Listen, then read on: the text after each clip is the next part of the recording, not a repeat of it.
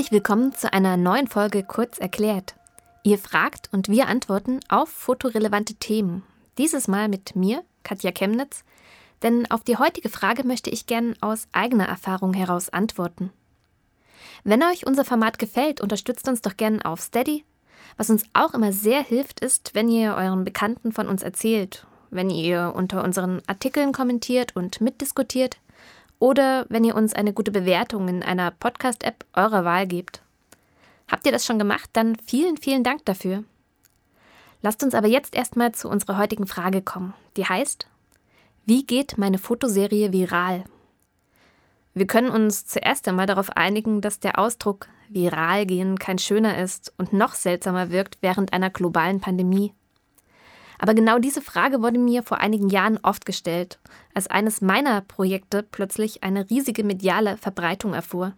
Es ging sozusagen viral. Nun hatte ich das damals gar nicht geplant und war komplett überfordert mit diesem Erfolg. Ich fotografierte in meinem Projekt sichtlich zerliebte Kuscheltiere und stellte diese ihren neuwertigen Doppelgängern in Collagen gegenüber. Das war eine sehr simple Idee, das Projekt verstand man auf den ersten Blick. Und genau das ist oft ein Punkt viraler Fotoprojekte, wie ich bei meinen nachträglichen Recherchen feststellte. Die Serien, die sich unglaublich schnell und vielfach verbreiten, sind fotografisch und künstlerisch gesehen nicht unbedingt stark, aber sie sind leicht verständlich. Komplexe Projekte, die Vorwissen oder vielleicht sogar einen längeren Text benötigen, damit man Zugang findet, erlangen selten großen Anklang. Ein weiterer Punkt für einen viralen Hit ist die Nahbarkeit. Alle Menschen besitzen oder besaßen wohl mindestens ein Kuscheltier in ihrem Leben und haben damit gespielt und es vielleicht auch geliebt. Meine Serie hat also die Menschen direkt angesprochen, sie an früher denken lassen. Auch das ist bezeichnend für virale Hits. Sie lösen Emotionen aus, nicht immer glückliche oder sentimentale wie zum Beispiel in meinem Projekt, es können auch Themen sein, die traurig machen oder sogar wütend. Hauptsache Emotionen. Das Grundrezept für eine virale Fotoserie hätten wir damit erstmal.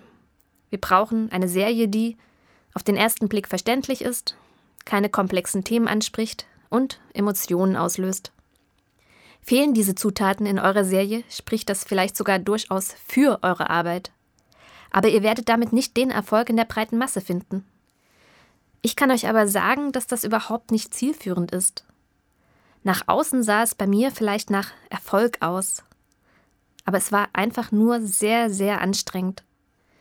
Ich hatte meine Serie zuerst hier auf Querfeld eingezeigt.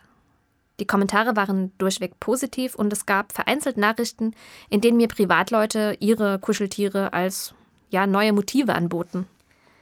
Ein wenig später fragte ein englischsprachiger Blog das Projekt zur Veröffentlichung an und dann ging es los.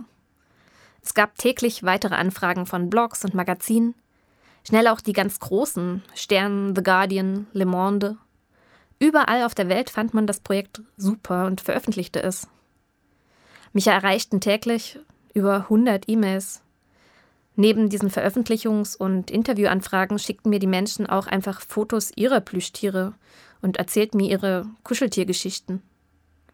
Das war an und für sich ja tatsächlich eine schöne und auch überwältigende Erfahrung, aber dann schnell vor allem überwältigend. Ich konnte nicht mehr alles beantworten und fühlte mich schlecht. Die absurdesten Anfragen waren im Übrigen von selbsternannten Managern, die die Serie gegen Provision an Blogs und Magazine weiterverkaufen wollten. Wo Geld gewittert wird, entstehen dann wohl recht schnell Geschäftsideen. Auf solche Anfragen, die immer auch etwas unseriös klangen, ging ich dann natürlich gar nicht mehr ein. Mir war zu diesem Zeitpunkt eh schon alles viel zu viel und ich wusste auch, Geld gibt es gar nicht. Zu Beginn hatte ich bei den großen Magazinen noch nachgehakt, wie hoch das Budget ist. Aber es gab nie Budget. Irgendwann habe ich einfach eine Copy-Paste-Antwort geschrieben, in der ich einer Veröffentlichung zustimmte und erklärte, dass ich eben als selbstständige Fotografin auch von meiner Arbeit leben muss und mich über einen selbstgewählten Betrag freuen würde. Mit Kontonummer. Ich weiß nicht mehr, wie viele dieser E-Mails ich verschickt habe, aber es waren wirklich sehr, sehr viele. Auf meinem Konto landete jedoch nur einmal ein dreistelliger Betrag.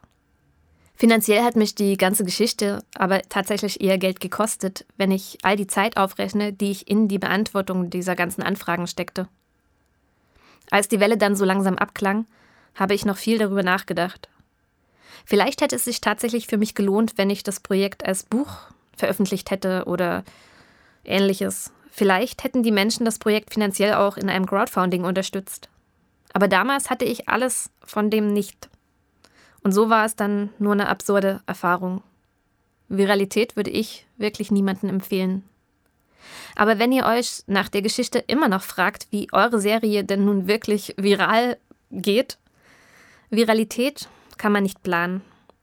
Selbst wenn man meinem Grundrezept folgt, das ich mir erst nachträglich zurechtlegte, um das alles besser zu verstehen, die Chancen sind einfach minimal.